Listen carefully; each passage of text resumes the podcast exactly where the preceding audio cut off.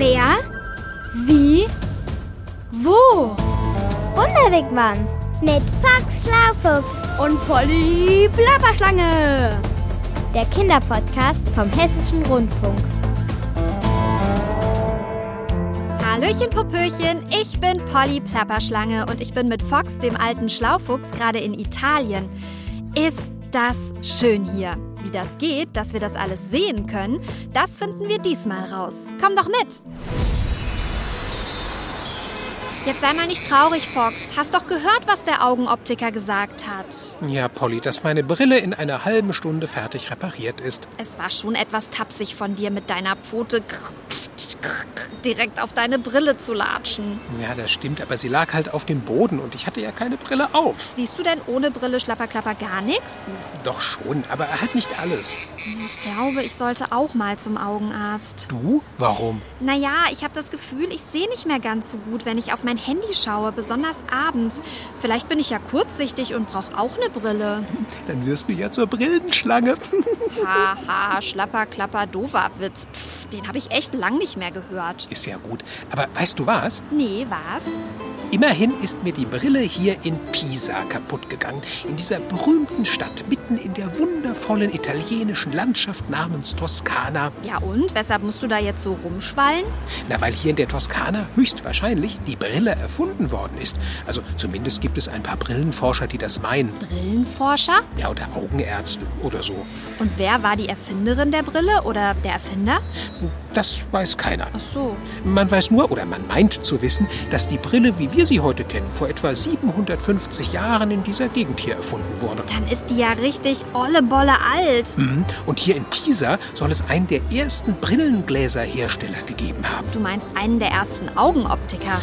Ja, das könnte man vielleicht auch so sagen. Also Alessandro della Spina war sein Name. Spannend. Und ich dachte bisher, Pisa sei nur interessant, weil es hier den berühmten schiefen Turm gibt. Den können wir uns ja ansehen, solange der Optiker noch meine Brille repariert. Der ist gar nicht mal so weit weg. Oder gibt es hier vielleicht ein Brillenmuseum? Nicht, dass ich wüsste. Dann könnten wir das doch mal beim Bürgermeister von Pisa anregen. Wieso das denn, Polly? Weil Brillen doch was ganz Wichtiges sind. Ja, schon, aber Sie helfen einem dabei, scharf zu sehen. Man kann dann besser lesen und sich besser im Verkehr zurechtfinden und besser seine Freundinnen und Freunde erkennen. Und Ja? sie schützen die Augen. ja, natürlich schützen sie die Augen. Aber Auf seine Augen muss man nämlich gut aufpassen. Das sind ganz wahnsinnig tolle Körperteile, aber auch etwas empfindlich. lass mich raten, du hast mal wieder einen deiner Super-Duper-Podcasts gehört und in dem ging's um Augen. Klapper, schlapper, ausgeplapper, yes. Und du glaubst gar nicht, wie spannend Augen sind. Doch, also, Und deshalb schlage ich vor, den schiefen Turm schauen wir uns später an und ich spiele dir jetzt erstmal diesen tollen Podcast vor. wenn du meinst. Er heißt Schau doch mal das Auge und wird dir ganz bestimmt auch gefallen. In dem geht's nämlich auch um Tieraugen. Das ist toll. Da habe ich mal ein Buch drüber gelesen. Und ich einen Podcast gehört. Willst du auch? Na klar. Komm, dann setz dich zu mir und hör zu. Hier ist er auch schon und ich teile sogar mal wieder meinen Kopfhörer mit dir. Das ist lieb. Raus aus dem Wigwam. Hallo? Da weint doch jemand. Ich, ich bin's, Träni. Die dickste Träne von ganz Hessen. Was sag ich, von ganz Deutschland? Vielleicht sogar von der ganzen Welt. Von der ganzen Welt? Dann bist du bestimmt riesig. Ja, bin ich. Oder sagen wir mal groß, ja. Und wer bist du? Ich bin Henrike, aber sag mal, wo steckst du denn? Ich sehe dich gar nicht. Kannst doch nicht. Du schaust ja nach vorne und nicht nach hinten in dein eigenes Auge. Mein Auge? Na klar, ich bin hier, in deinem linken Auge. Was? In meinem Auge drin? Ich will keine Tränen haben. Ich bin doch gar nicht traurig. Ja, ich, äh, ja, ich bin ja auch, bin ja auch keine Traurigkeitsträne, sondern ich soll dein Auge befeuchten. Aber es klappt einfach nicht. Deshalb habe ich geschnieft. Ich finde nämlich den Tränenausgang nicht. Äh, weißt du vielleicht, wo der ist? Nö, keine Ahnung. Ich weiß nur über Augen, dass man mit ihnen gucken kann. Dabei sind Augen doch so toll. Die können Farben sehen und nah und weit und sogar im Dunkeln ein bisschen. Das finde ich besonders spannend. Stimmt, das ist toll. Und kannst du mir auch verraten, wie das geht? Äh, nee, also da bin ich als Trainer auch überfragt. Aber, aber ich, ich kenne jemanden, der weiß alles über Augen, besonders über die der Menschen. Hm. Ja, mein Name ist Norbert Pfeiffer und ich bin ein richtiger Professor und äh, ich arbeite an der Augenklinik in Mainz.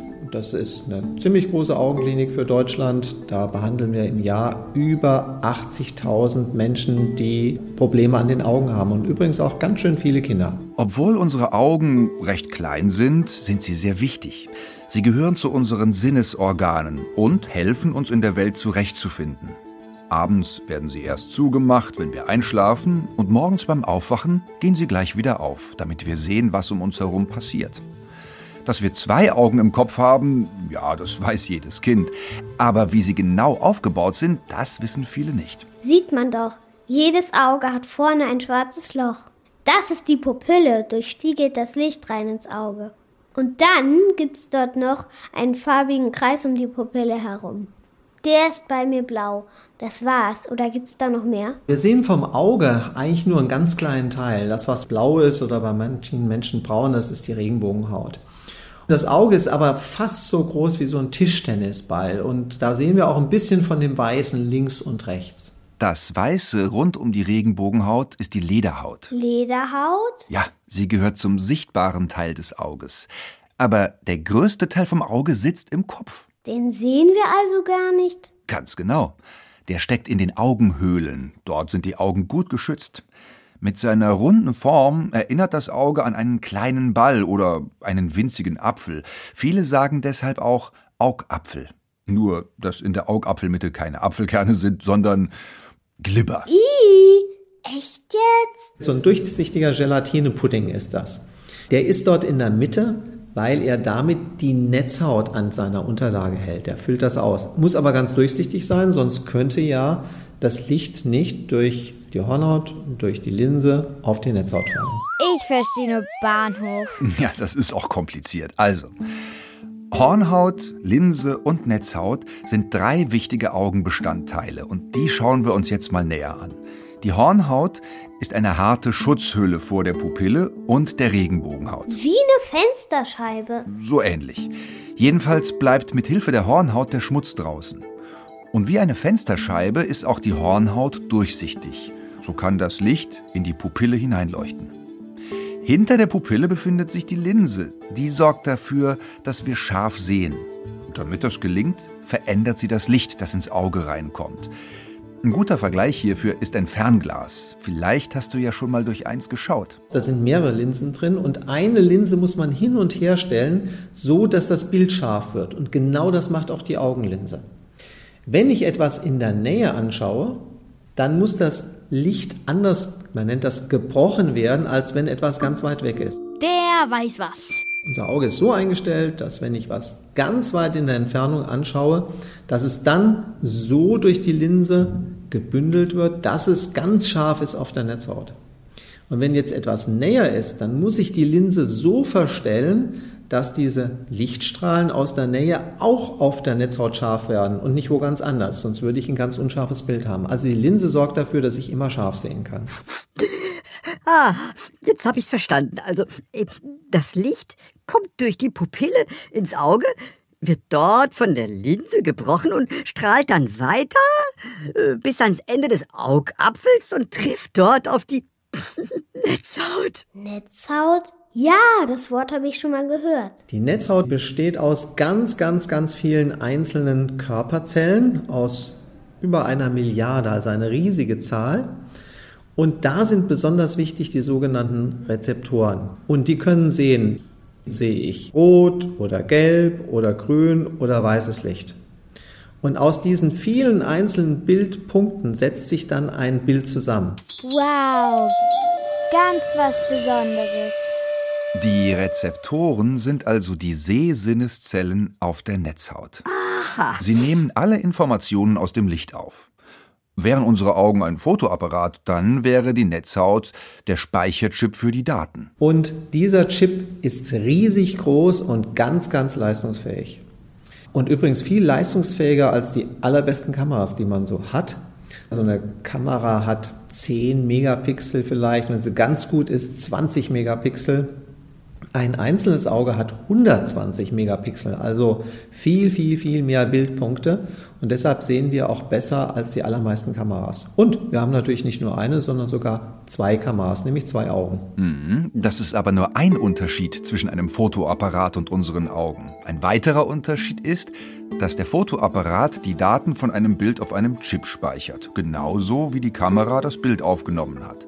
Unsere Augen aber leiten diese Bilddaten weiter ans Gehirn. Die Netzhaut ist mit dem Gehirn verbunden durch ein ganz, ganz, ganz dickes Kabel, das nennt man Sehnerv. Und dieser Sehnerv hat über eine Million Verbindungen. Und auf jeder Seite haben wir so einen Sehnerv. Also es sind über zwei Millionen Kabelverbindungen sozusagen, die von der Netzhaut in das Gehirn gehen. Oh, puh, so viele. Da wird mir ja ganz schwindelig. Oh je, Träni. Naja, aber du hast ja auch recht. Das Gehirn muss sich dabei ganz schön anstrengen. Fast die Hälfte unserer Gehirnleistung wird dafür benötigt, die Informationen, die von unseren Augen zum Gehirn gelangen, zu verarbeiten.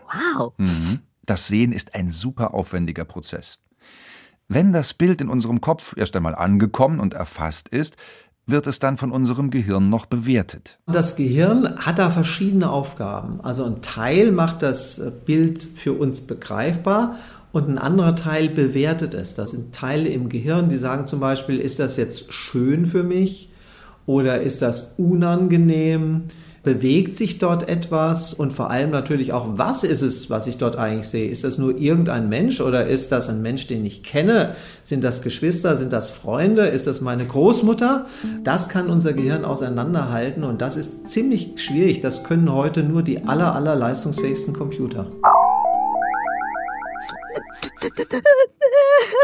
Was ist denn jetzt schon wieder los? Ist dir schlecht, weil dir schwindelig ist? Quatsch. Eine Träne ist niemals schlecht. Aber ich stecke hier immer noch in deinem Auge fest und es ist nicht gut. Das ist ganz und gar nicht gut. Stimmt.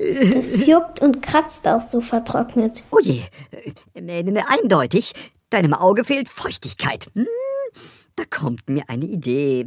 Äh, vielleicht blinzelst du einfach mal mit deinen Augenlidern. Hm? Das sind wie zwei Scheibenwischer, die von oben nach unten und von unten nach oben auf die Hornhaut gehen und sie immer wieder sauber machen. Und das machen sie, indem die Tränenflüssigkeit über die Hornhaut drüber gezogen wird und alle Staubpartikel und allen Dreck einfach wegspülen. Ich blinzel schon ganz doll. Und? Merkst du was? Ja, das ist schon ein bisschen wässriger um mich herum. Ja, oh, oh, oh, hier ist schon eine Pütze. Und jetzt. Juhu, ich rutsche! Die Tränendrüse ist eine tolle Rutschbahn. Ich bin raus! Yippie! Prima. In meinem Auge kratzt nichts mehr. Danke. Gern geschehen. Aber du, Treni, jetzt haben wir die ganze Zeit nur über mein Auge gesprochen. Oh, das macht doch nichts. Da habe ich ja auch schließlich gewohnt. Ja schon, aber es gibt doch noch andere Lebewesen, die Augen haben. Ganz besondere sogar. Spinnen zum Beispiel, die haben acht Augen. Ach, echt jetzt? Acht? Pro Spinne? Ja, na klar. Und es gibt einen, der kennt sich damit super gut aus. Er heißt Professor Dr. Ralf Galuske. Die Augen von Spinnen sind letztendlich auch kleine Linsenaugen. Jedes Auge alleine hat dann so einen kleinen Bereich, den es dann eben sehen kann. Aber dadurch, dass die die über den ganzen Körper verteilt haben, also auch im hinteren Bereich des Kopfbereiches, dann eben auch nochmal ein Augenpaar haben, können die dann eben auch einen sehr starken Rundumblick schaffen. Einen Rundumblick können Spinnen gut gebrauchen. Schließlich müssen sie ihr Spinnennetz ja jederzeit im Blick haben. Auch Pferde, Kaninchen und Hasen können übrigens gut nach hinten schauen, viel besser als wir Menschen. Das liegt daran, dass sich ihre Augen seitlich am Kopf befinden. Grundsätzlich kann man sagen, dass Tieraugen jeweils genau das perfekt sehen, was für die einzelnen Tiere wichtig ist. Hey und Top, das ist Top. Tierauge ist also nicht gleich Tierauge. Säugetiere und alle anderen Tiere mit einer Wirbelsäule haben meist hochentwickelte Linsenaugen. Aber haben nicht auch Insekten ganz besondere Augen? Oh ja, Insektenaugen bestehen aus ganz vielen Einzelaugen. Sie nennt man Facettenaugen. Große Libellen zum Beispiel, die haben bis zu 30.000 dieser Einzelaugen. Ich werd verrückt. Erst acht, jetzt 30.000 Augen? Das, das, das gibt's doch nicht. Doch, das gibt's. Mit jedem Facettenauge sieht das Insekt nur einen winzigen Ausschnitt. Und all diese Ausschnitte, die werden dann im Insektengehirn zu einem großen Bild zusammengepuzzelt. Übrigens, dass Insekten so schnell reagieren und zum Beispiel so schwer zu schnappen sind, wenn man sie verjagen will, das hat nichts mit den vielen Einzelaugen zu tun. Professor Dr. Ralf Galuske meint, Dass die so schnell reagieren können, kann ich mir auf jeden Fall nicht darüber vorstellen, dass der Sehprozess da besonders schnell läuft innerhalb dieser Facettenaugen, sondern wenn das schnell geht, dann geht das deswegen schnell, weil die eben ja kurze Wege haben, einen kleinen Körper, ja, die haben einen kurzen Nerven, der leitet natürlich viel schneller diese Informationen dann ans Gehirn weiter, als es bei uns ist. Oh, jetzt ist die Fliege rausgeflogen. Und das solltest du jetzt auch tun. Was? Fliegen? Das kann ich doch nicht. Nein, rausgehen an die frische Luft. Das ist gut für dich. Und deine Augen. Wenn wir den ganzen Tag drinnen sind und gucken immer in die Nähe, dann lernt das Auge das und sagt, aha, ich muss also immer in die Nähe gucken, ich mache mir das einfacher. Und dann macht es sich das dadurch einfach, dass das Auge anfängt zu wachsen. Dann ist es nämlich leichter, etwas in der Nähe scharf zu sehen. Das heißt, wenn ich den ganzen Tag drinnen bin und lese immer, dann werde ich vielleicht unglaublich schlau, aber ich werde kurzsichtig. Ich sehe nur noch in der Nähe gut und in der Ferne schlecht. Und was ich machen muss, was Kinder machen müssen, ist zwei Stunden am Tag draußen im Freien sein, in die Ferne gucken und dann wächst das Auge normal. Also jeden Tag mindestens zwei Stunden raus. Na, wenn Professor Pfeiffer das sagt, dann bin ich mal weg. Ab nach draußen. Ciao. Warte, ich komme mit. Rein in den Wigwam. Sehr spannend, das alles, Polly. Und weißt du was? Nee, was denn, Foxy? Es gibt noch viel mehr tolle Sachen, wenn es darum geht, wie Tiere sehen und wie sie überhaupt Licht wahrnehmen. Seesterne? Die sehen bestimmt besonders gut. Jetzt werd mal nicht albern. Nicht Seestern mit H, sondern Seestern mit zwei E. Wie Meer. Seesterne leben im Meer und sie haben gar keine Augen. Dass die im Meer leben, weiß doch jede Schlange. Aber heißt das, die sehen nix? Äh, Doch schon, aber anders als du und ich. Die können über ihre Haut feststellen, wo es hell ist und wo dunkel. Klapperdapper, phänomenal genial. Und dann gibt es bestimmte Muscheln, die haben ganz viele Augen, bis zu 200, eins neben dem anderen. was, was ist denn daran so lustig? Ich stelle mir gerade vor, wie das aussehe, wenn so eine Muschel eine Brille bräuchte. 200 Augen, das sind 100 Brillen mit zwei Gläsern. Na, der Optiker hat was zu tun. Ist er das? Ja, das ist der Optiker. Ah, Mist, er braucht noch eine Weile. Wieso das? Die Brille sollte nach einer halben Stunde repariert sein. Das war sie wohl auch. Verstehe ich nicht. Er schreibt, als sie fertig war, ist sie ihm runtergefallen. Was? Er ist draufgetreten und jetzt muss er sie nochmal reparieren. Och nee. Schlapper, plapper, rumgezwacker. Jetzt sei mal nicht traurig, Fox. Wir sind doch in Pisa. Und was hat das mit meiner kaputten Brille zu tun? Na, bis sie fertig ist, kriechen wir halt zum schiefen Turm. Da wollten wir doch eh hin. Der ist ja wohl groß genug, dass du ihn auch ohne Brille erkennst. Haha. Na, aber gut, du hast recht. Dann machen wir mal Schluss für heute. Hau, Aber ich hätte da noch was. Polly. Na gut, genug geplappert. Ich bin fort. Bis zum nächsten Ort. Genau. Ciao mit Hau.